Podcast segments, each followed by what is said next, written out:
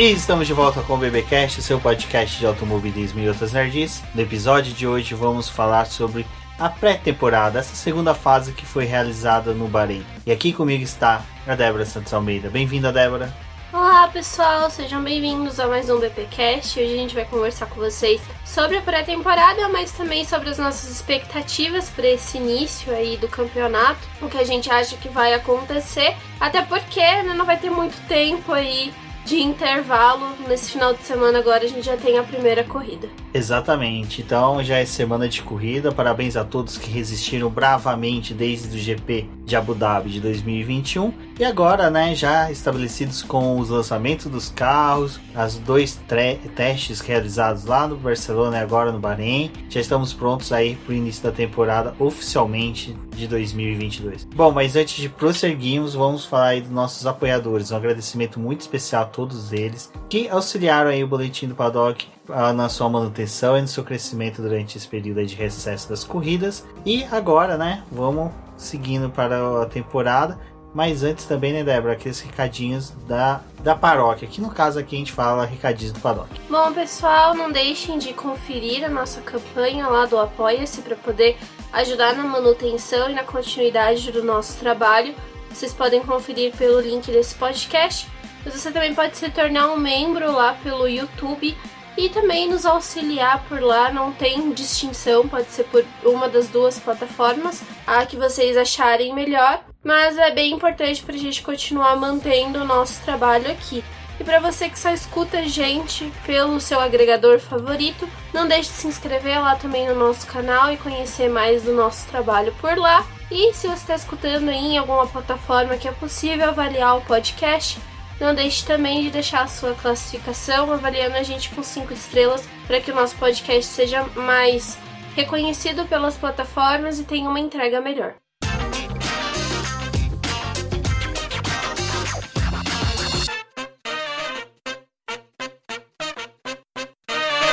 Bom, Débora, a gente teve aí, né, todo aquele imbróglio da Haas que Normalmente, né, a Haas tem que fazer alguma coisa aí algum ano, ou é um patrocinador maluco, ou é um maluco mais o patrocinador. E a gente viu toda aquela celeuma que foi da saída do Mazepin, saída da Uracari, quem seria o substituto do Nikita. Foi fortemente aí pedido pelos brasileiros a, a entrada do Pietro Fittipaldi, mas aos 45 do segundo tempo voltou, né, ressuscitar o Kevin Magnussen. É até curioso porque o Magnussen deixou a equipe junto com o Grosjean quando a Haas optou por não fazer a renovação dos pilotos que eles já conheciam, mas decidiram trazer o Mick Schumacher e o Nikita Mazepin.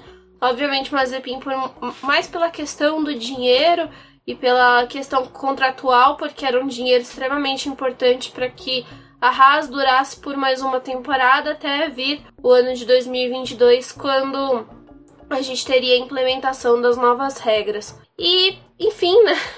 A gente teve toda essa confusão por conta da invasão da Rússia, a Ucrânia, né? E todo as sanções que estão sendo aplicadas contra a Rússia então começou a se tornar extremamente impossível de manter o Mazepin na equipe e também o patrocínio da Uralcali. Por fim, a gente teve o rompimento e aí alguns dias de incerteza para poder ver quem assumiria. E foi até interessante que durante a pré-temporada o Pietro foi perguntado é, com questão ao relacionamento dele com a Haas, como que as coisas iam ficar. E aí ele até tinha falado que no final de semana quando começaram as negociações, ficou realmente entre ele e o Magnussen aqueles outros nomes que foram ventilados, como o Giovinazzi, o próprio Nico Huckenberg, é, não entraram numa conversa, era mais entre o Pietro mesmo e o Magnussen, mas a gente sabe que prevaleceu muito da questão do dinheiro e o Magnussen foi confirmado aí. Eu achei um contrato interessante porque a gente vê que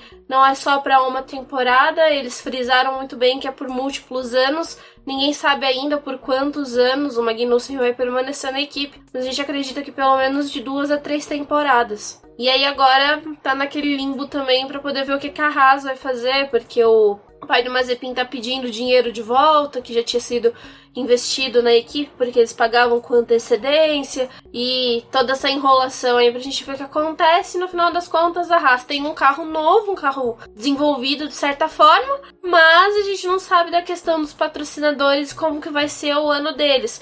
Porque por mais que a gente veja a, o fato da Haas ter conseguido ter um carro e estar no grid da Fórmula 1 não é uma garantia de que eles vão conseguir ter um campeonato bom, porque quando a gente vê a saída do Mazepin, a falta do dinheiro que vai fazer, por mais que o Gunter fale que não, isso não vai interferir, interfere sim porque eles estão trabalhando dentro de um teto orçamentário e vai ter todas as questões de atualização dos carros nas próximas etapas e as atualizações já começaram, né, nessa fase de pré-temporada, são extremamente importantes para poder manter o nível competitivo das equipes e a gente não sabe o que vai ser da Haas. É, desse ponto que é interessante isso que até a Débora frisou, o papai do Nikita Mazepin tá pedindo dinheiro de volta, né? Já interpôs até ações judiciais sobre isso. Dificilmente, conhecendo o que já se vimos no passado na Fórmula 1, dificilmente vai ser devolvido esses valores. Eu acho que quando tudo se acalmar dentro do. Como eu posso falar? Ah, dentro da Fórmula 1 e da política internacional, a questão da Rússia.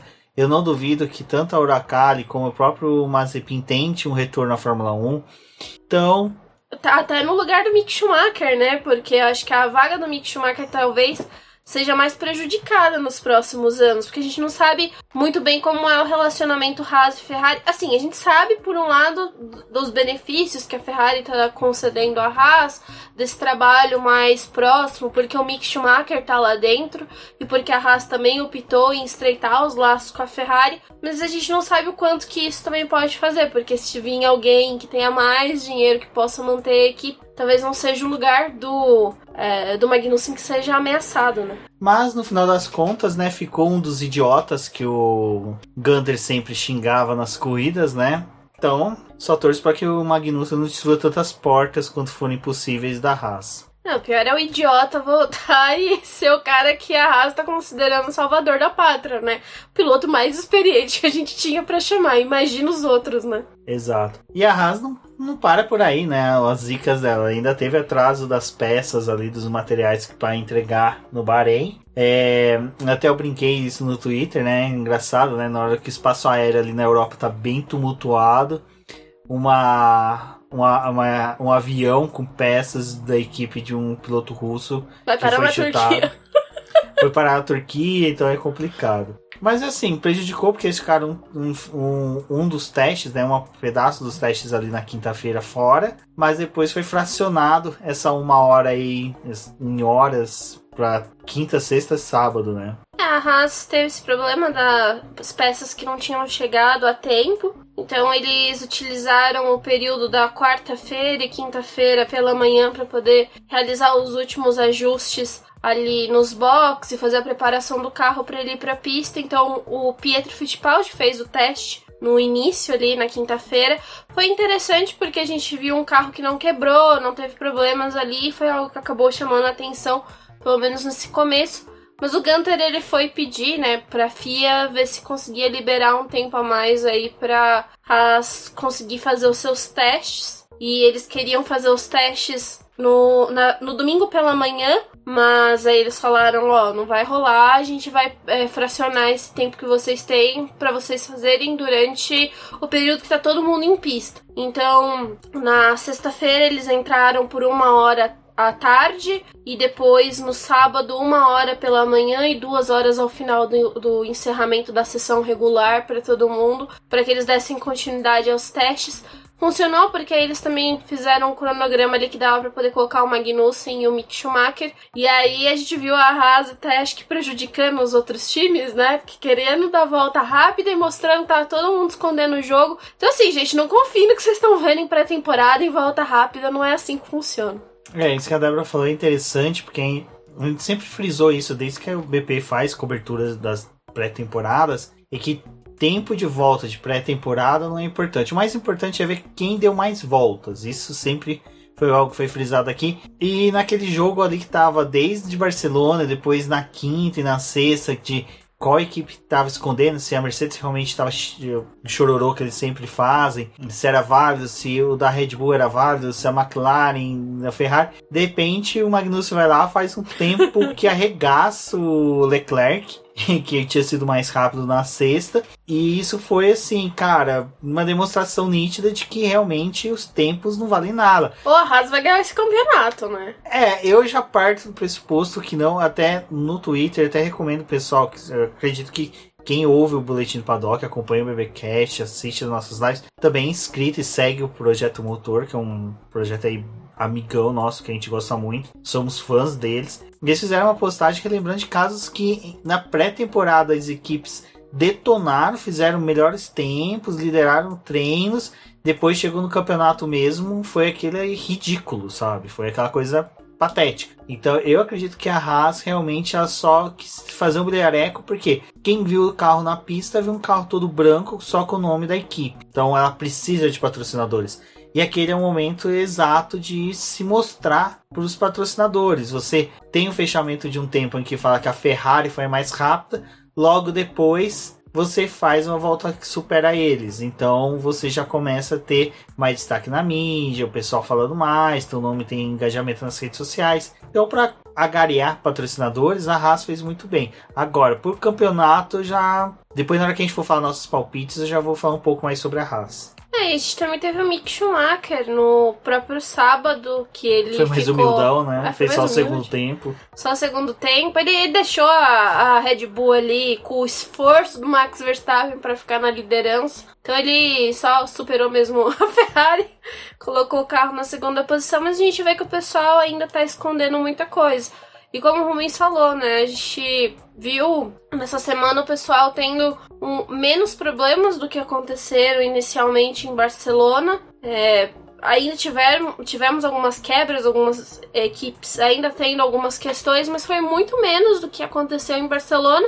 Mas de qualquer forma, vários testes aerodinâmicos, porque muita atualização foi feita. Realmente o carro da Mercedes era outro carro. Eles mudaram completamente a parte ali dos sidepods. Teve muita mudança também na, em outras partes do carro. Eles testaram a asa nova, tanto a asa traseira quanto a asa é, dianteira, fizeram alguns ajustes lá. Então, foi uma equipe que trouxe várias mudanças e depois a Red Bull já tinha dado aquele ar de ah, vamos protestar sobre a Mercedes. E aí, no último dia também já veio completamente nova, até lembrando um pouco do novo projeto da Mercedes. E enfim, a gente ainda não sabe como é que eles vão estar realmente quando entrarem na pista no primeiro dia de testes, porque muita coisa foi avaliada ali, não só para poder verificar a performance para o Bahrein, mas pelo menos para a parte inicial da temporada, porque como a gente lembra que Barcelona ainda é aquela pista que os times chegam lá e fazem praticamente os últimos ajustes para o restante da temporada. Porque voltando para Barcelona, você já tem uma ideia mais ou menos de como seu carro tá,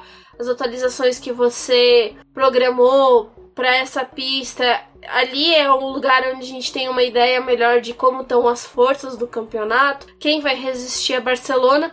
Então a gente tem um período aí até essa corrida acontecer. Esse lance do, do Christian Horner, né, da Red Bull querer protestar, na minha opinião, foi o clássico caso em que eles falaram em protestar, o Adrianil colocou a mão no ombro dele e falou: Fica Não protesta, fica quieto que o esquema ali é bom, acho que dá até pra copiar. Não duvidaria que algumas equipes copiassem o que a Mercedes fez, então foi um, foi um clássico caso de que, olha, não protesta, não protesta que dá pra gente tirar proveito disso. E é um ano que a gente tá até achando que vai ter bastante protesto, né? A gente não sabe como vai ser ainda, mas tem um ar de ter bastante protesto, até porque as, as equipes querem saber o limite de certas coisas, né? Porque o regulamento foi bem fechado, a gente até achava que os carros iam ser extremamente parecidos.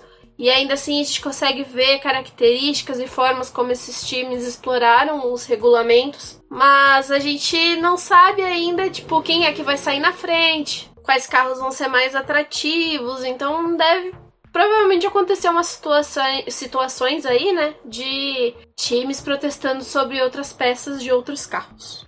É, toda mudança de regulamento traz possibilidades, né? O Ross Brown falou que esses sidepods aí da Mercedes, eles não pensaram nisso, não foi algo que realmente a Mercedes pensou fora da caixinha comparado com as demais equipes. Até tem muitas montagens rolando nas redes sociais que colocam metade assim do carro da Mercedes, metade do carro da Ferrari, um comparativo de designs.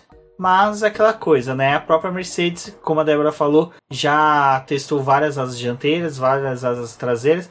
A gente não sabe quais foram as simulações de corridas que eles quiseram fazer. Pode ser simulações de corrida para pistas de alta, pistas de baixa, pistas mais travadas, menos travadas. E a gente não sabe ainda nem como é que cada carro vai se comportar, porque tem trechos muito rápidos nessas pistas em que eles testaram. Também tem os trechos sinuosos, então ainda não dá para saber qual carro funciona melhor em cada parte, né? Exato, então isso dá para as equipes uma dinâmica muito boa e para a Mercedes é interessante que assim, ela tem praticamente dois carros para a temporada inteira. Então assim, pistas de rua, traçados circuitos de rua, ela pode ter um carro, na chega em pistas rápidas como é Monza, México, é, Spielberg, por, por, exemplo, pode ser um outro carro. Então, cara, tá nesse ponto tá muito da hora o começo de temporada. Assim, o que eu gostei bastante dessa pré-temporada foi isso carros diferentes, ideias diferentes. Então a gente pode ter uma disputa muito boa do campeonato e de posições por causa disso. Eu acho que vai ser pouco provável que a gente tenha um campeonato engessado, como foi em alguns anos aí que você já no começo do ano já tinha definidos, né, os carros nas suas posições e foi assim até o final do ano. E como eu falei, né, a gente tem aí a Ferrari que fez lá o tempo na sexta, foi na sexta, né, do Leclerc que foi a volta mais rápida. A Ferrari que apresentou para mim até agora é o carro mais bonito da temporada, o mais, sim, que eu acho que assim, esteticamente aquele carro sabe perfeito. Não, não tem nem que pôr reparos. E todo mundo já tá colocando ela como uma das favoritas, sabe? Como uma das equipes mesmo que veio para surpreender, que vai vir dar uma resposta em pista. Na minha opinião, pelo que a gente já viu da dupla trabalhando juntos e entregando, para mim até agora é a dupla, dupla, mais forte da temporada. Leclerc e Sainz, para mim, a dupla mais completa e mais forte. Mas a gente ainda tem ali a Red Bull, né, com o Pérez que saiu muito confiante de Abu Dhabi, muito elogiado, principalmente por aquela disputa eletrizante que ele teve com o Lewis Hamilton, e o Verstappen também quer defender o título. E temos a Mercedes com o Russell e o Lewis Hamilton, que vai ainda a gente vai saber ali como vai se se ditar as regras dentro da equipe. Mas fixando na Ferrari por enquanto, eu ainda tenho boas expectativas, torço para que ela se reerga é lógico, dentro daquilo que vai ser possível uma disputa bem emocionante na temporada. É, uma das coisas que eu ainda acho que pode acontecer, não só pelo desempenho que a Ferrari teve nos testes de pré-temporada, a gente não tá nem falando da questão de liderar a volta, porque é o que a gente já mencionou aqui, liderar a volta, terminar treino na frente é uma coisa muito atrativa realmente quando você pensa no campeonato, num momento em que, por exemplo, uma pole é algo que é muito vista e você precisa ter um carro muito veloz, um carro acertado ali para você ter uma boa posição para já começar uma corrida. Mas não é sobre isso os testes de pré-temporada, né? É muito além. E Ferrari não quebrou.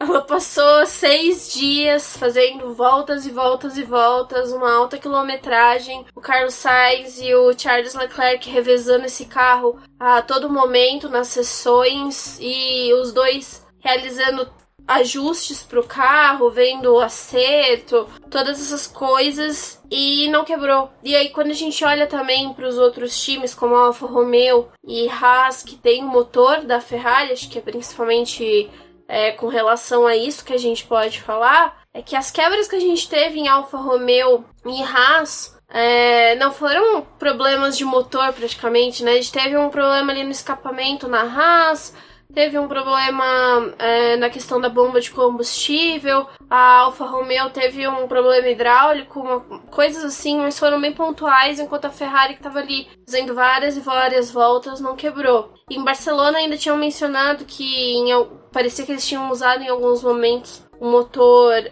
é, não na sua potência máxima, porque ainda assim que eles estivessem testando e verificando a questão da confiabilidade, eles não queriam perder motor, mas foi um time que surpreendeu muito. E obviamente chamou atenção para o restante da temporada por conta disso, acho que também pela fé que estão depositando nos dois pilotos. Que o Carlos Sainz e o Charles Leclerc foram muito bem no ano passado, mesmo ainda num carro que tinha, tinha suas limitações, mas quando a gente teve a introdução ali da, da atualização da parte híbrida para o final da temporada, o motor da Ferrari acabou surpreendendo bastante. E eu acho que é nesse motor que também a Ferrari está se apegando a ter um bom desempenho nesse ano. Obviamente, as equipes também, as fornecedoras de motor, né, na realidade, fizeram atualizações dos seus motores, é, visando esses próximos anos de congelamento que a gente vai ter. E aí, até a primeira corrida do Bahrein, eles podem fazer ajustes.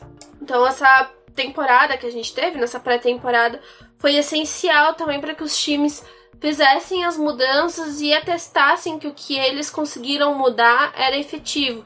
E a partir do momento que a gente tem uma Ferrari que não teve quebras com essa parte, eu acho que pelo menos é, esse próximo ano e os próximos anos em que, a gente vai ter esse congelamento, se tivermos mudanças, elas vão ser bem pontuais, porque precisa de atualização da FIA e dos times. Eu acho que a gente tem tudo para a gente ter uma Ferrari forte pelo menos na questão de motor. E agora tem que ver se toda aquela parte aerodinâmica e aquela parte sulcada ali da, for da parte superior do carro, falei várias vezes parte, desculpa, é, vai surpreender aí com questão de desempenho, né? Exatamente. Bom, mas antes de prosseguirmos aqui, enquanto que a gente está gravando, a gente fica atento também às redes sociais. E um agradecimento aí ao perfil de basquete do Coast Coast Brasil, que recomendou a gente pro Corneta Warriors. E muito obrigado aí, mais um perfil de basquete que a gente tem aí recomendando a gente. Muito obrigado. A gente que sempre exalta aí, participa sempre que possível aí das lives, das lives lá do área restritiva, do nosso querido Diego Silver, do Marquinhos, do Marcílio. Então, pô, é muito bacana aí ver uma outra modalidade esportiva reconhecendo o nosso trabalho, recomendou a gente lá e, pô, brigadão, agradeço de coração e ouçam a gente, recomendem para seus amigos, isso seria aí o boletim no seu crescimento e na melhora da sua cobertura.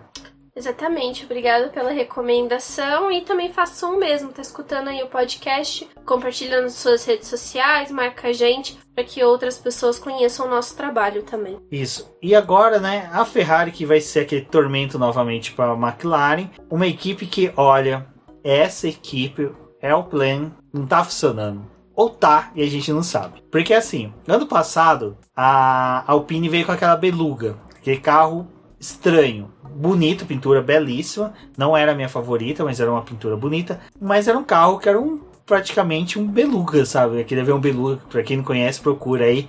É da Airbus. Cara, carro escroto, feio pra caramba pra mim, esteticamente era feio. Zoadaço. E eu pensei que este ano ela viria com alguma coisa daquele carro, sabe? De repente não, não tem nada. E até se você pegar para ver esse W13B da Mercedes tem muita coisa dele, do carro da Alpine do ano passado, que o carro da Alpine não tem. Então, até eu falei para ela, falei, nossa, será que a Alpine ano passado cantou a bola para Mercedes fazer uma tentativa de um design que poderia funcionar este ano?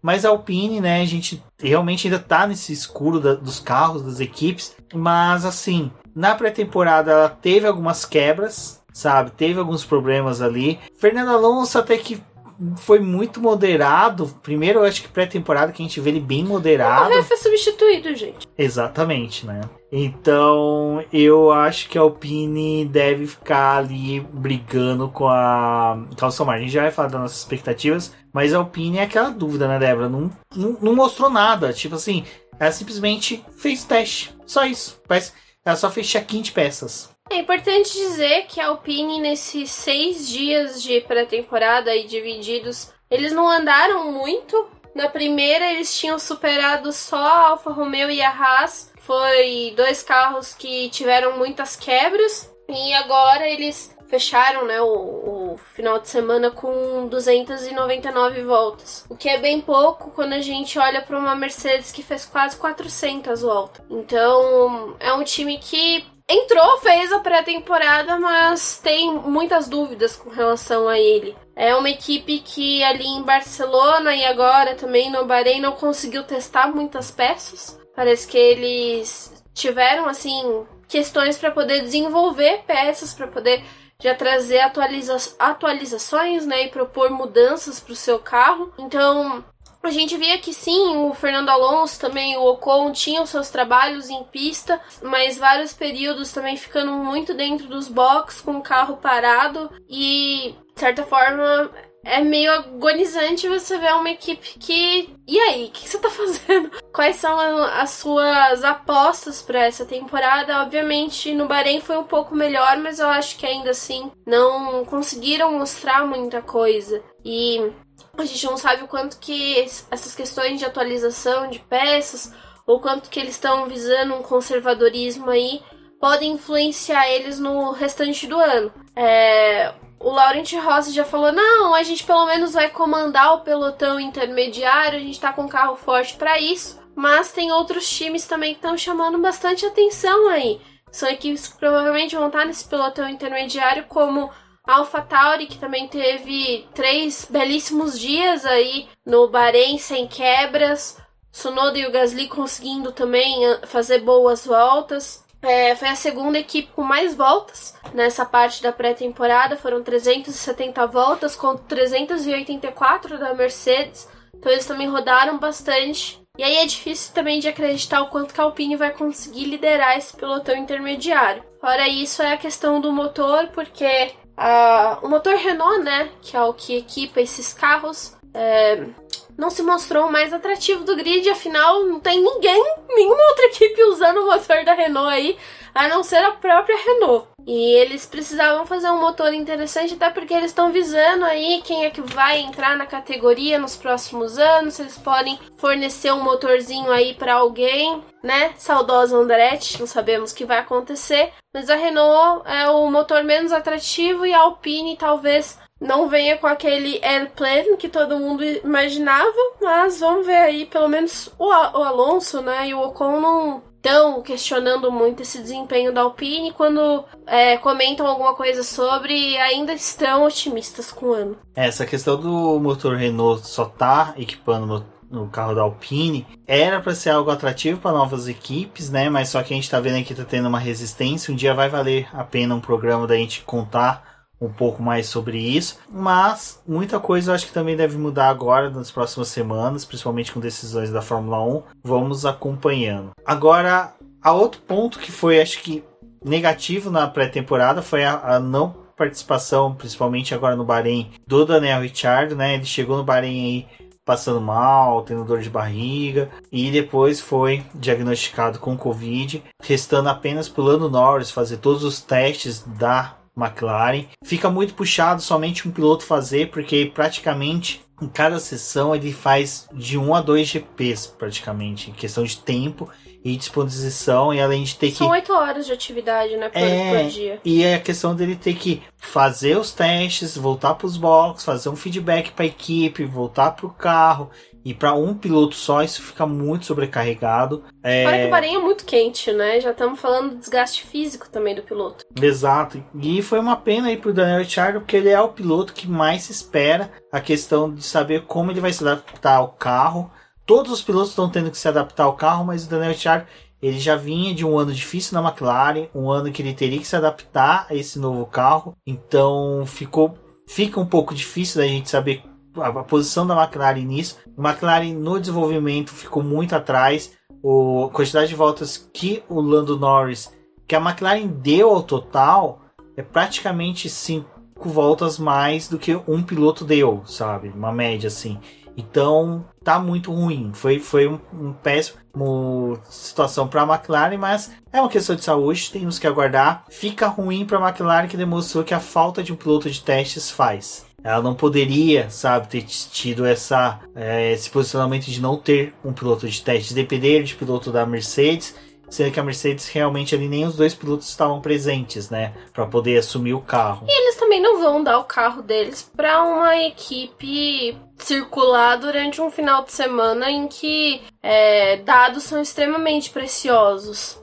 E é um ano de muitas mudanças. Então você também, por mais que a Mercedes esteja fornecendo um motor ali que equipa o teu carro, a McLaren, desde que é, voltou a ter esse motor no carro deles, eles não querem uma proximidade tão grande com a Mercedes. Então a gente vê que o laço deles é só de fornecimento de motor. Eles não têm uma troca ali com a Mercedes. E Aí também ia ser difícil deles colocarem um outro piloto para poder revezar com o Lando esses dias, sendo que a gente ainda não sabe como é que vai estar tá esse campeonato. E talvez a gente tenha dados importantes do carro da Mercedes que não seria legal um piloto que é vinculado a outro time conhecer, por mais que fosse um piloto reserva. Enfim, o Lando teve que guiar o carro sozinho, ele completou é, praticamente 200 voltas, foram 199. É, foi o piloto que mais fez volta praticamente, porque estava no comando do carro, mas foi uma das equipes que menos rodou por só ter um piloto. E aí é até interessante porque no Bahrein surgiram os problemas ali no eixo do carro e também com a questão do freio e eles perderam um certo tempo ali de trabalho nos boxes para poder tentar resolver isso. O Lando também tentando quebrar a cabeça para poder ajudar o time no que fazer com os freios que eles poderiam mudar. Para o sábado eles trouxeram um duto de freio novo, testaram outras coisas no carro, mas mesmo assim era só um piloto para poder dar esse feedback no momento que apareceu um problema. E o Lando, durante todo o final de semana, assim, a gente olhava para ele via outros pilotos também saindo muito na pista, mas o Lando tava errando constantemente, saindo várias vezes da pista, extravasando o limite de pista por atacar a zebra. E esse carro tá muito difícil de guiar para poder é, realmente fazer as curvas. Ele é um carro muito pesado, é um, o design dele também é complicado. O fato das rodas serem mais altas do que era as de 13 polegadas também limita a visão do piloto, então tá sendo um ano, assim, de muito desafio. A McLaren sofreu com isso, mas a gente também pode falar que o Daniel Ricardo ele vai assumir o carro em uma desvantagem, porque ele não conseguiu andar nesse momento e tudo ficou ali com o Lando para arrumar acertos para o carro, então talvez nesse começo de temporada o carro esteja mais ao gosto do Lando Norris do que do próprio Daniel Ricardo, porque também ele não, estava ali presente para dar feedbacks. E o pior é que com o problema de freios foi um dos problemas que o Daniel Ricciardo mais reclamou ano passado. Da não adaptação dele aos freios. Então a McLaren já vai com tendo problemas de freios. E quem solucionou foi o Lando, teoricamente. Vamos pôr que ele tenha achado uma solução ali. Ele achou pro gosto dele que provavelmente não seja o mesmo Daniel Ricciardo. Então fica preocupante realmente, mas aquela coisa. É um campeonato longo, é um campeonato que dá tempo. É a primeira temporada dessas regras. A McLaren tem uma expectativa de fazer um, uma tempo, é, um contratos longos até com o Daniel Ricciardo. Já está definido com o Lando Norris, mas Daniel Ricciardo acredito que deva ter confirmação nos próximos meses até de uma possível renovação. Mas ao mesmo tempo surge a notícia que o Corton Herta vem para a McLaren fazer testes sabe? Piloto de desenvolvimento agora. Piloto de desenvolvimento. Então, assim, é aquela coisa, pô, você já tem o Pato Ward, que é um cara que vive pedindo chance na Fórmula 1. Você tem o Colton Herta, que é um piloto americano que tá todo mundo querendo ver ele na Fórmula 1, que ele é novo piloto sensação da Indy. Então, acho que fica muito interessante a gente acompanhar os próximos passos do Zac Brown, da McLaren, para saber como vai ser e coloca uma pressão nos dois pilotos da equipe, sabe? Não só no, Lando, no, no Daniel Char, mas também como do Lando Norris.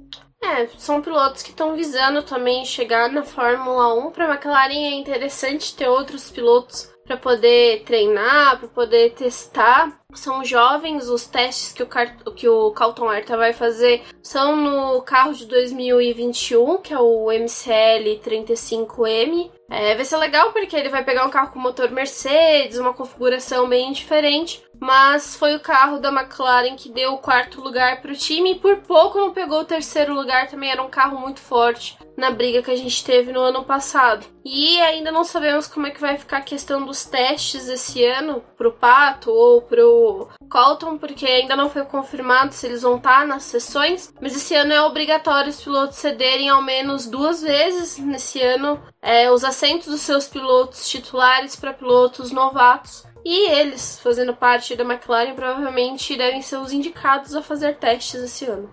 É, eu acho que o Pato hoje ali, México, talvez ele deva assumir. O Corton Herta é o GP dos Estados Unidos, provavelmente, porque é uma pista que ele já conhece por a Indy fazer provas no Circuito das Américas. Então acho que assim tem grandes chances da gente realmente ver esses pilotos guiando aí. E o Pato McLaren. fez os testes de pós-temporada no ano passado. Foi muito né? bem, né? Ele só sofreu fisicamente, porque realmente o carro da Fórmula 1 exige um pouco mais. mas não desmerecer, não tô dando uma de Marcos Ericsson desmerecendo a Indy, mas é que são duas categorias totalmente diferentes, apesar de ter semelhanças, né? Bom, e agora, né, Débora, a gente vai para nossas expectativas do campeonato, né? Aquela hora que a gente. Gente, pessoal, queridos ouvintes, sabe que a gente vai fazer umas expectativas aqui, meu e Débora. Depois, terça-feira, provavelmente a gente vai fazer uma live, vai chamar mais um pessoal para poder conversar com a gente e lá a gente vai fazer nossas expectativas, um bate-papo. Então, compareça no chat ali, converse com a gente no chat, fale sobre suas expectativas. Toda hora que a gente for falar de uma equipe de outra, a gente vai dar um minutinho ali pro chat falar também a sua expectativa, o que, que acham desses pilotos, e a gente vai lendo os comentários. Participe, lembrando que vai ter sorteio de livro também nas próximas lives. Então fiquem atentos aí, vai ser bem bacana a participação de vocês. Bom, mais ou menos aqui a gente vai seguir um pouco a ordem do que foi o ano passado, né, Débora, dos 10 equipes. Começando pela Haas, Magnussen e Schumacher. É, Débora, começa por você.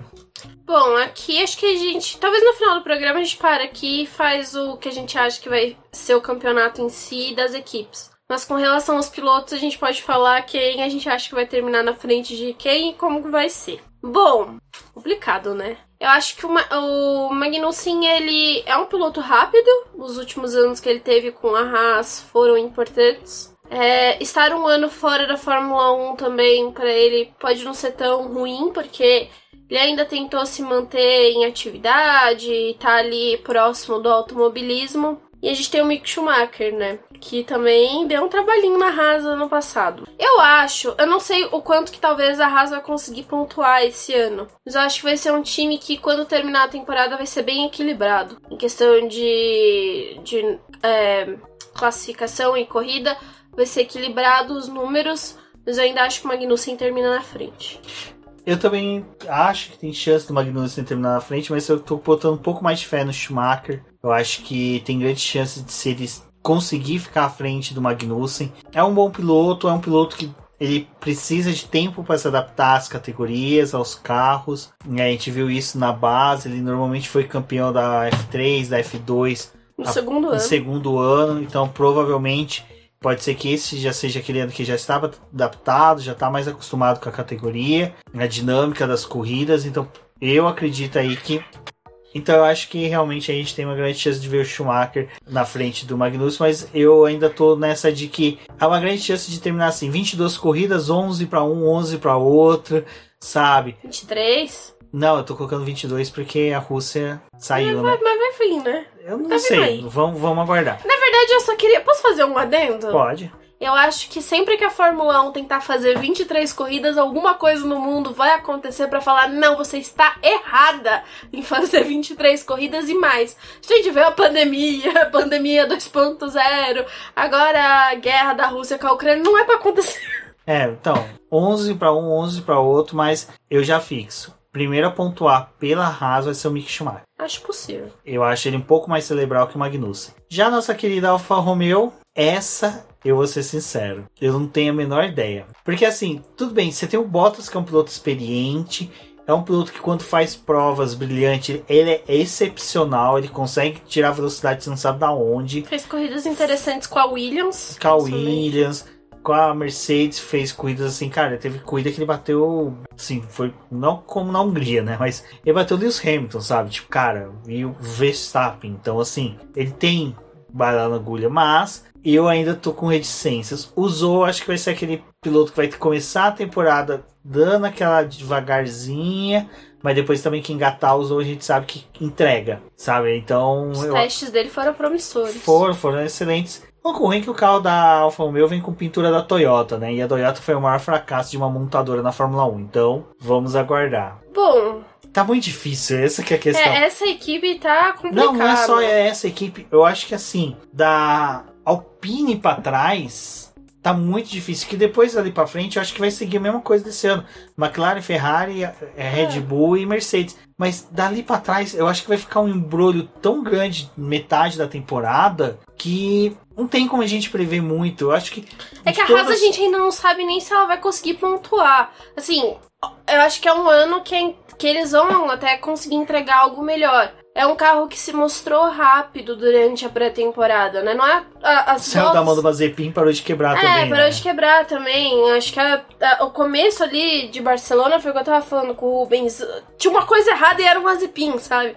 O carro quebrava. Ele dava, ele dava 14 voltas e o carro quebrava, gente. O carro desistia, né? É, falava, não chega. É, então é complicado. A gente não sabe quanto que a e a Haas Alfa vai Romeo também passou pelo mesmo, né? Rodava, Alfa rodava, quebrava.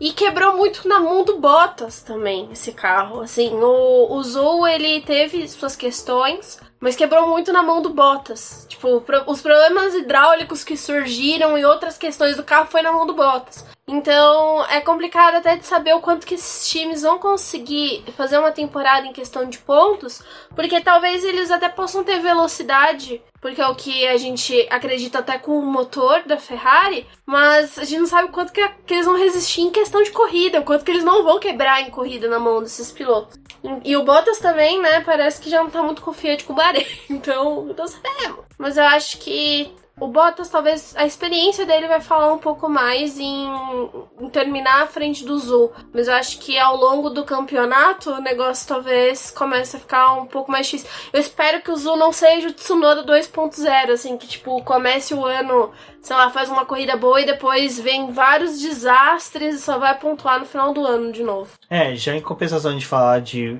Tsunoda 2.0, eu acho que o álbum. Gente, eu vou me restringir a falar pouco do álbum, que pra mim é assim. Como Magnussen, eu tenho a seguinte opinião: não eram pra estar na Fórmula 1. Bom, tiveram essas chances na categoria. Uma categoria que tem Piastre como reserva de uma Alpine, é inadmissível você ter e Magnussen retornando. Albon retornou, bacana, vamos dar mais uma chance pro garoto tal, mas eu acho duas, que. É, já teve duas chances. E eu acho assim que a Williams vai sofrer muito com os dois pilotos. O, a perda do Russell vai ser Vai muito ser sentido esse sentida. ano. É, eu acho que vai ser bem complicado. Eu torço para que o Latifi tenha aquela postura de primeiro piloto, que ele não deixe ser dominado pelo álbum, porque o álbum, o problema de- do álbum na, eh, na Red Bull era algo que não é fácil de sanar, que é do cara que não sabe dar feedback, que é o cara que não sabe eh, reconhecer onde que ele tá errando e apontar onde que ele tem que acertar. Eu não vi nem muitas falas do álbum com relação ao carro da Williams. Exato. O Latifi ele foi muito expressivo Os feedbacks que a gente tinha de álbum. imprensa, de tudo, de retorno, era muito do Latifi. Just Capito, Latifi, e acabou. O álbum, cara, era muito quieto. é- Então, assim, eu acho que fica difícil para para Williams que almeja subir tanto no campeonato ter um piloto que não sabe dar feedback. Cara, até para quem for assistir Dark Survive, no, no episódio do Tsunoda, assistam e prestem atenção como essa questão do feedback do piloto é tão importante, sabe? Como, como é, é essencial.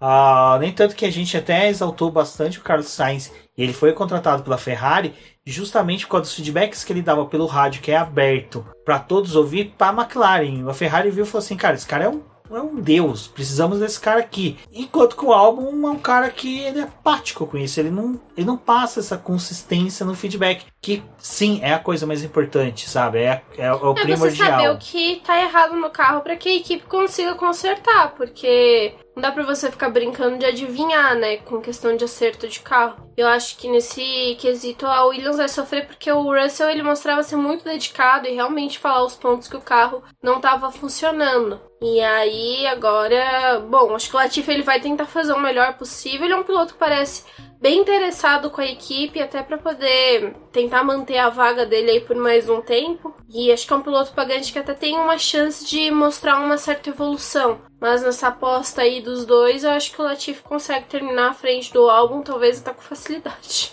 É, e aí vem o meu, pra mim o maior problema de todos que eu tava pensando esses dias, que é a Aston Martin. O carro da Aston Martin para mim parece que é novamente um carro mal nascido. Eu tenho essa sensação. Eu, eu acho que assim, ele é um carro que vai evoluir durante o ano, mas que já de início já começa com um gap muito grande para as demais. E aí outro dia eu tava pensando, cara, até que ponto o Ultimar, que o Ultimar para mim não é um dos caras mais honestos, mais simpáticos, mais corretos do grid. Para mim ele é um Briatore de Oxford, uma coisa mais ou menos assim, sabe? Um Briatore Nutella.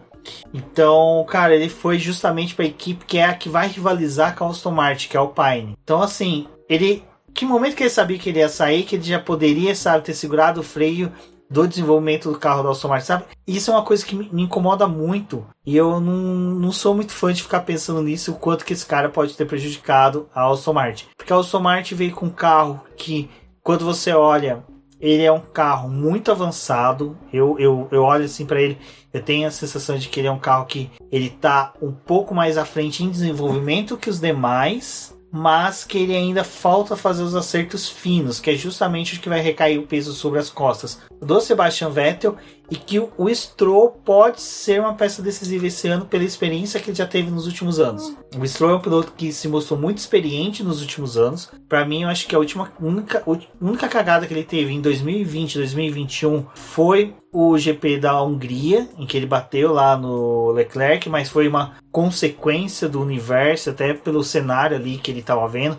Não sei o quanto que prejudicou ele, mas para mim o Stroll é dos pilotos pagantes, desculpa, Fábio Campos, que mais merece estar no grid. Para mim é o cara que. esforço. É, é o cara que tá fazendo valer a pena. Então, o Latifi também. O Latifi também, mas o Latifi não é tão pagante quanto a gente pensa, quanto o pessoal pinta, não. Ele é pagante, mas não é tanto, não. Ele tem seu talento ali pra a o posição que ele já tá. falou várias vezes, né, que é importante o dinheiro, mas não é só isso que faz a diferença dentro da equipe, até pelo, pelo direcionamento que eles estão querendo que a Williams tenha.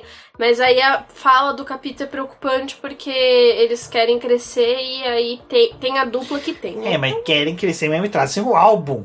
Né? Então vou voltar para o Aston Martin. Para mim, eu acho que é isso. Eu acho que a diferença vai ser essa, comparado com a Alpine, que daqui a pouco a gente fala, mas eu acho que a Aston Martin é um carro que vai se desenvolver e ela vai ser mais ou menos um embrião muito bom pro carro do ano que vem. É a única equipe que eu tô vendo que tem um, não é um carro que já nasceu, ele ainda é um embrião que vai se desenvolver pro próximo ano. Mas pode ser que tenha uma, so, uma sorte, assim, é, de pegar uma Alpine também que passe pelo mesmo processo que passou ano passado. No começo do ano ainda tava tentando se encontrar e perdeu um, um, um pouco de de tempo de desenvolvimento ali, perdeu algumas coisas, então pode ser que a Alpine volte a sofrer isso nesse começo de ano e talvez a Aston Martin consiga se valer disso para poder ter mais pontos. Mas a gente tá vendo que o Craig, que é o novo chefe de equipe, ele tá muito empenhado em tentar fazer com que esse carro e esse projeto novo estimule o Vettel a ficar mais um tempo na equipe. Estão tentando fazer com que esse carro seja bom para poder garantir o Vettel por mais um ou dois anos e também poder tornar a Aston Martin atrativa para jovens pilotos. Porque eles querem fazer contratações. Até que... fabricar eh, pneus, fabricar motores, eles querem fabricar, fabricar os próximos, né? É. é. eles estão pensando em talvez se tornar algo, um projeto parecido com o que a Red Bull quer ter, né? De produção de motor. A Aston Martin também vem a fazer isso, até porque eles aumentaram a fábrica, fizeram várias modificações para que isso possa ser possível nos próximos anos e é algo que eles estão avaliando. E aí a gente tem que ver o que, que vai acontecer esse ano, se esse projeto vai ser tão atrativo eu espero que seja, porque eu não gostaria que o Sebastian Vettel saísse ao final desse ano. Eu sei que ele tem lá a Seu família. órfão do Vettel vai ser duro. É, eu sei que ele vai ter a família dele, as famílias de abelha pra poder cuidar, mas fica mais um tempinho na Fórmula 1. Já perdi o Kimi Raikkonen, entendeu? Não tô querendo perder mais um senhorzinho, então fique por mais um tempo. Espero que. Acho, eu acho que o Vettel ter, termina à frente do Stroll. É, nessa, nessa dupla eu acho que também. A gente não chegou a falar do Latifi e do Bottas, mas eu acho que. Eu falei do Latifi. Eu acho que também o Latifi fica na frente do, do álbum. Uh, aqui eu acho que o Vettel fica na frente do Stroll com, sim, larga diferença. Até eu acho que vai ser equilibrado, uma equipe equilibrada. é, mas só novo. que. Mas só que assim, eu acho que o Vettel, ele. Este ano acho que ele tá mais tranquilo dentro da Aston Martin. Eu acho que aquela fase dele se colocar como o cara que organiza a equipe já passou e agora ele vai ser o piloto Vettel. Uhum. Então acho que Vai, ele vai ter tá mais. Cabelo, gente. A época que ele tinha cabelo era boa. Exatamente. A aerodinâmica ali funciona. Tô Bom, com o cabelo. E Alpine tem o Alplane, né? Vamos ver como é que funciona. É. Aí, outro piloto que para mim, até hoje eu tuitei e falei, gente, Ocon e Pierre Gasly não são mais jovens pilotos. Sabe? Chega de tratar eles como jovenzinhos que não sabem o que estão fazendo. Exato. Então, para mim, até na ordem que eu coloquei Alpine antes da AlphaTauri, porque depois eu vou explicar um pouco mais sobre a AlphaTauri. Mas para mim a Alpine ela é a equipe que tem um Piastre que é campeão da Fórmula 2 ali na coxia, E você tem o Fernando Alonso, que é um deus sagrado do automobilismo, para mim, cara. É, vale ainda a permanência dele na Fórmula 1. Acho que ainda tem muito que se tirar dele. Mas o Ocon é o cara que não pode se valer do eco da vitória na Hungria, sabe? Porque ele teve a vitória na Hungria, resto da temporada inteirinha ele foi suplantado pelo Alonso. Então, eu acho que assim, o Ocon esse ano deve tomar um pau do Alonso, porque o Alonso vai estar mais tranquilo. Provavelmente esse carro já é fabricado aos moldes do interesse do Alonso. Então, vamos ver aí até aonde que o Ocon vai. E tirando que, né, o Otmar que chega agora não é muito fã do Ocon. É, acho que vai ser o, a coisa mais difícil vai ser o Ocon voltar a trabalhar com o Otmar e novamente patrocínio da BWT, né? Porque o Ocon ele tinha ficado uma felicidade que tinha ido para Alpine, se livrado da BWT, que influenciava no layout, e ele tinha o layout do capacete dele completamente influenciado pela BWT e deu graças a Deus a poder usar o layout dele de novo, né? Agora volta o fantasma e os dois fantasmas. Na verdade, a pergunta de muitos é o quanto que o Ocon vai conseguir resistir a trabalhar novamente dentro de uma equipe com o Otmar e com todas essas influências. Enquanto o Fernando Alonso, que morreu e foi substituído, tá numa paz. Não sei o quanto que estão, é, né? Chama ele com calmantes ao longo da temporada, porque tá tudo ótimo pro Fernando Alonso. E é até engraçado o pessoal da equipe, né, ter falado que ah, o Fernando Alonso tá ótimo, agora o carro a gente já não sabe como é que vai estar. Tá. Mas eu acho que o Fernando Alonso volta. É, tem chance de derrotar o Ocon pela experiência e talvez pela influência no projeto desse carro aí. Só que a gente não sabe o quanto que o Fernando Alonso também vai resistir dentro da equipe. E nem é pela, pela forma física dele ou o que ele pode fazer em pista, né? É mais pela questão do projeto mesmo e o quanto que ele acredita que isso vai dar certo em algum momento.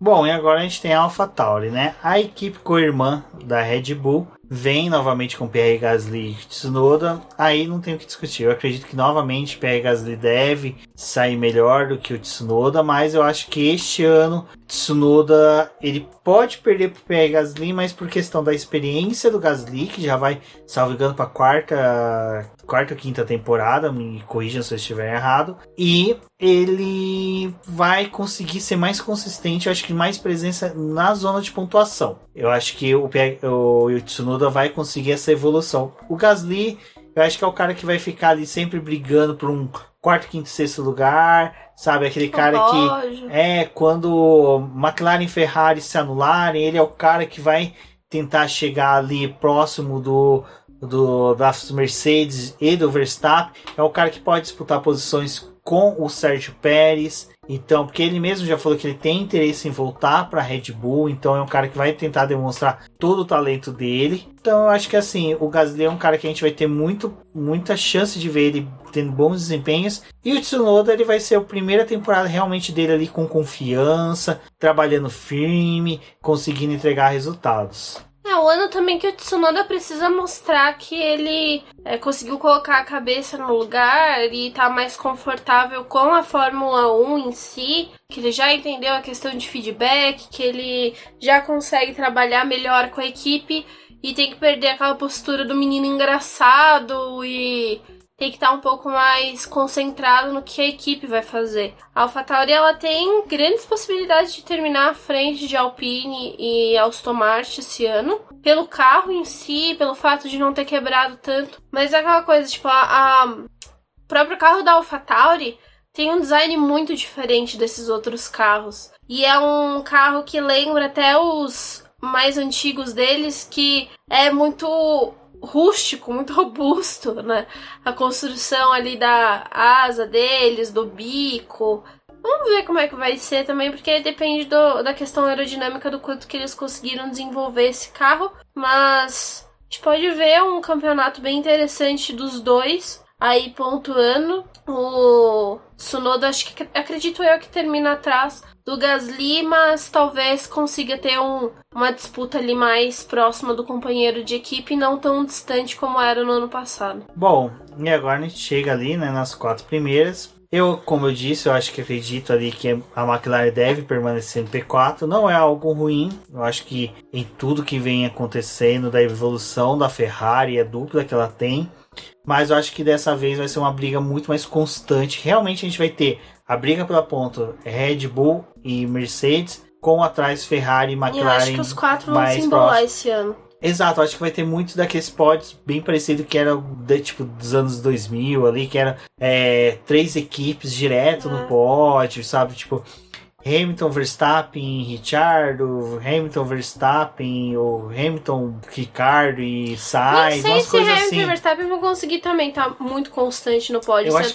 Eu acho que a gente vai ter um desempenho interessante, mas tem Sainz, Charles Leclerc, e dependendo da posição que esses dois aí conseguirem no carro e de desempenho, a, a vida do Verstappen também não vai ser muito fácil, porque os três ali não se dão muito bem juntos. É, então, é até interessante que a gente pode falar mais ou menos os quatro um pouquinho juntos, porque assim, é, o que eu prevejo é o seguinte, uma assim, dificilmente vai ter uma predominância até da Red Bull em pódios, porque a gente tá tendo uma briga ali, o Pérez comparado com todos os, os outros pilotos que estão aqui, a gente, ele está muito abaixo de, de Ricardo, Norris, Sainz, Leclerc, Russell, Hamilton e próprio Verstappen.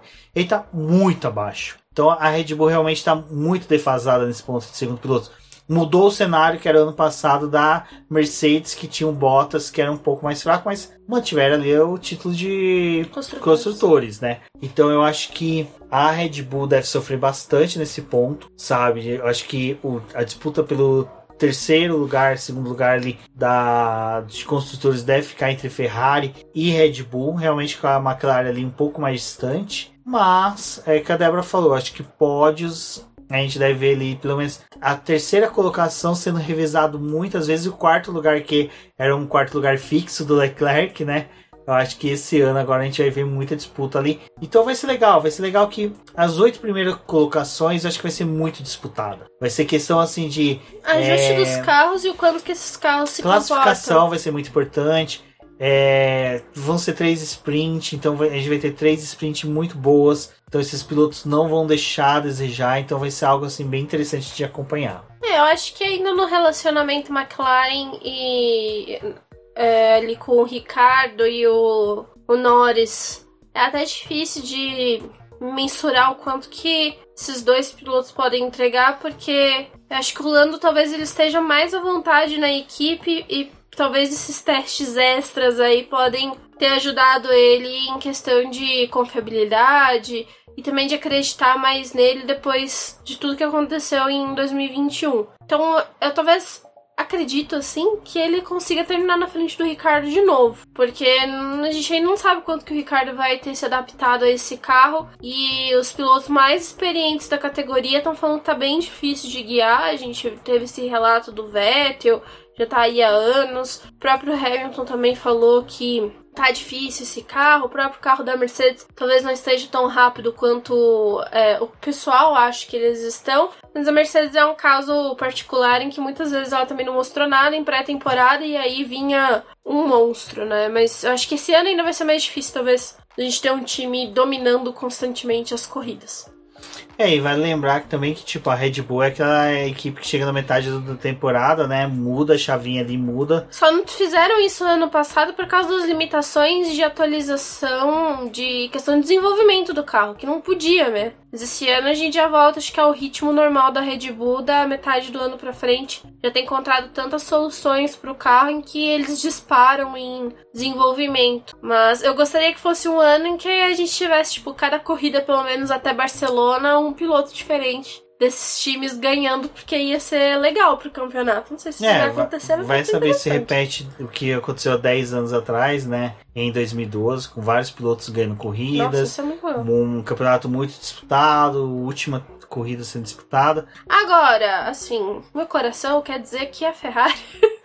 esse ano vai brigar ali e talvez supere Red Bull e Mercedes, pelo menos nos construtores. Eu gostaria, eu estou acreditando muito nisso. Quero que isso aconteça. Acho é que, que isso é muito que, legal. Enquanto que a Mercedes ainda existia um casamento, Lewis Hamilton, Mercedes, Toto Wolff. Vai ser difícil. Vai ser muito difícil superar eles. Eu Mas acho a gente que pode realmente... ter uma união muito boa. Não, do eu acho que assim, a- Leclerc, do Sainz e do Binotto. o Verstappen é o, é o melhor desafiante que o Ah. Lewis Hamilton tem hoje no grid. Ele, ele, isso é incontestável. O conjunto do Verstappen, Red Bull e Christian Horner é o oponente ideal para o trio da Mercedes ali. Mas eu acho que a Ferrari é, é, é aquilo que eu falei o ano passado, que até o Zac Brown falou. Quando a Mercedes e a Red Bull se anulassem, a McLaren tinha que vencer. Foi o que a gente viu em Monza. Eu acho que esse ano vai ser o seguinte: quando Mercedes e Ferrari se anularem, Ferrari vai brilhar. E como eu falei, a gente vai ter Russell e Hamilton muito bem,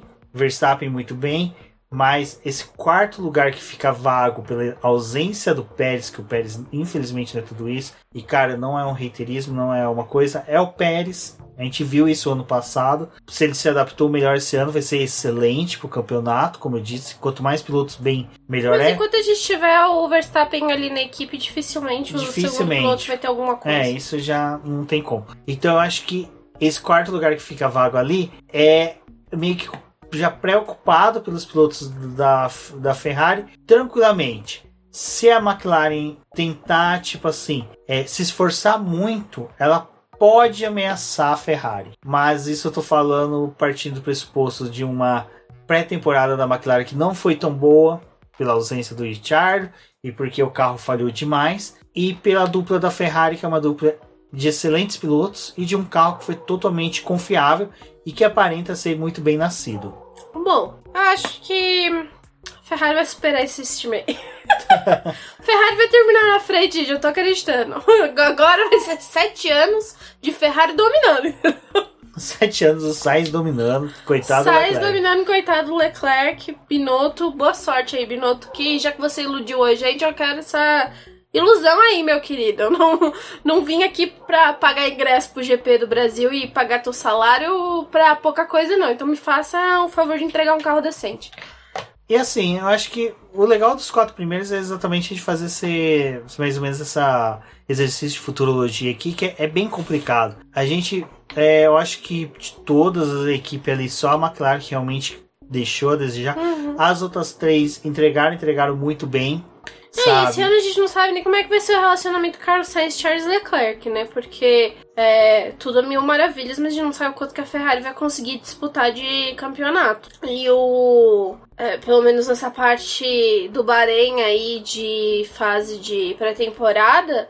O Carlos Sainz ele ficou muito empenhado em desenvolver acerto para Ferrari. Então, muitos muitos dos feedbacks estão baseando na experiência do, do Sainz. Então, a gente não sabe também como vai ser esse ano aí pros dois pilotos. Mas pode ser interessante a disputa deles. Eu acho que talvez não seja tão parecido quanto foi o ano passado em questão de equilíbrio dos dois. E um, um vai se sobressair, acho que com relação ao outro. E na Tá- questão de. a, Merce- a Ferrari tá muito difícil de apontar. Muito difícil, mas é que eu vou torcer aqui pra um lado só da garagem, então eu vou torcer pro Sainz. Sainz superar o, o Leclerc. É que eu acho que o Leclerc ele ainda é um piloto que perde muito no psicológico. Ele é rápido, mas, Ele é- ele é mas muito o, rápido, ele- o ele Sainz é um- ele tem técnica. É, o, o o Leclerc ele tem técnica, ele tem velocidade, mas quando o psicológico dele decai, os dois decaem junto. O Sainz não, o Sainz é o cara que tem técnica, ele consegue da técnica dele extrair velocidade e ele não sofre tanto com o psicológico. Sabe, eu acho que assim, eu, eu, eu não me recordo. do- Eu, vai, recordo, pior que recordo mesmo. Algumas corridas da McLaren ele sofreu um pouco, mas só que era o cara que, assim, ele soube driblar isso e, e na Ferrari eu vi ele um crescimento muito bom. Então, eu acho que realmente vai ficar muito parelho ali. Red Bull, já falou, é Verstappen, não tem como. É, o cara é um, já se tornou uma, uma das. Vai se tornar uma das lendas do- da Fórmula 1, sim, 24 anos. Ele vai ficar na Red Bull mesmo, porque assinou contrato aí de milhões de anos. Então, eu acredito que ele é o cara que vai ser a ser batido pela próxima geração. E a próxima geração já chegou na Mercedes, que é o George Russell versus Lewis Hamilton. Não vamos dar spoiler de quem a gente viu no Dark Survive. Muita gente já deve ter assistido, muita gente também já deve ter tomado spoiler, mas não quer ser a gente um dos informantes. Mas a gente já percebeu ali que provavelmente vai ter um trabalho do Verstappen. Do Verstappen não, Verstappen jamais, né? Do George Russell meio que de segundo piloto enquanto que Lewis Hamilton ainda estiver na equipe. É, eu acho que na Mercedes, enquanto o Lewis estiver lá e ainda manter o bom trabalho e a performance, ser um piloto competitivo, ele vai ser a prioridade do time. Eu acho que a prioridade é tentar dar um oitavo campeonato para ele. Então, é, acho que independente de quem sentar ali do lado dele, vai precisar ter essa consciência e eu acho que o Russell ele vai desenvolver muito, vai conseguir aprender, mas vai, vai ficar atrás Mas do, do o Russell vai ser a prova de uma coisa que eu falei. Se o Russell tivesse na Mercedes em 2021, Hamilton tinha sido campeão. Por quê? O Russell vai ser o cara que Hamilton ganhou no máximo. A gente precisa 10 estar perto, né? Não, mais de 10 segundos depois o Russell passa na bandeirada. O Russell é o cara que vai fazer pole, vai fazer jogada de equipe. É o cara que, se o Hamilton ganhar a temporada ali já no México, no Brasil, as últimas corridas todas o Russell ganha. Vai ser, acho que, uma coisa mais ou menos assim entre eles. Então, Então, vai no ser bem seu interessante. final aí, o Hamilton ganha o oitavo título. No meu final, ganha Carlos Sainz. Eu, eu acho que tem muita chance do, do Hamilton ganhar o oitavo título. É possível. É. Eu acho, é porque a Mercedes ela tá com a- essa coisa de a gente precisa ganhar esse título e provar que o nosso carro não foi um carro só de dominância de 7 anos. A gente consegue fazer outros carros. Né? Exato, porque agora vem todo um design novo, tudo novo. Então, apesar que, né, a, a era híbrida ali, a gente teve duas fases de dois carros em que a Mercedes também se demonstrou. Então é complicado. Mas é isso, pessoal. Como a gente falou, é um exercício de muita futurologia. A gente, quanto mais Eu tô acompanha. zoando aqui com a Ferrari, nem sei se isso vai acontecer. Não, é aquela coisa. Quanto mais, a já gente, zoei já. quanto mais a gente acompanha a Fórmula 1, mais a gente sabe que pré-temporada não diz nada. Ah, Ferrari pode estar andando uma carraça no, no, quando a temporada começar. Exatamente. Então, assim, é bem complicado, mas vamos acompanhando. Semana de corrida, Race Week. Parabéns a todos que assistiram. Terça e quinta teremos lives. Fique acompanhe a gente aí. Acompanhe a gente nas redes sociais, principalmente no Twitter. Lá, às vezes pode ser que role algum space. E também, logo, logo aí no feed de vocês vai ter um boletim, um BBcast especial sobre Dark Survival, onde que a gente vai gravar aí com mais algumas pessoas para poder falar dessa série aí que foi bacana. Quarta temporada me surpreendeu. E olha que eu era um detrator da, da categoria da, da série, mas era muito mais porque eu sou chato pra caramba pra série. Então, eu sou o BGP Neto, agradeço a todos que ouviram até aqui. Um forte abraço e até a próxima. Eu sou a Débora Almeida, obrigada por escutarem o programa até aqui. Deixem também os seus comentários, conta aí pra gente o que você acha que vai ser das equipes nesse, nesse final, nessa temporada. Nossa, nesse final de temporada não, porque não acabou. Nem começou. E até uma próxima.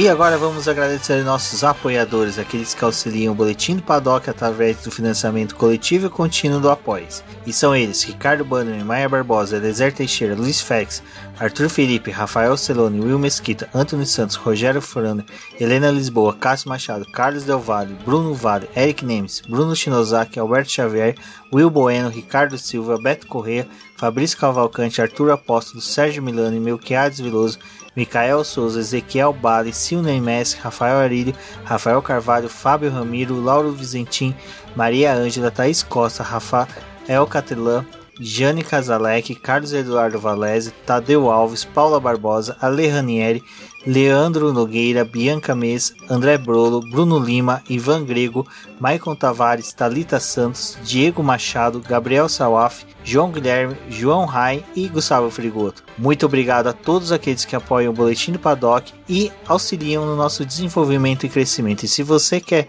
apoiar também o Boletim do Paddock, entre em contato com a gente através dos nossos perfis oficiais ou acesse o link apoia-se.com barra Boletim do Paddock e lá você terá as opções de apoio ao Boletim do Paddock. Um forte abraço e obrigado! Isso é tudo pessoal.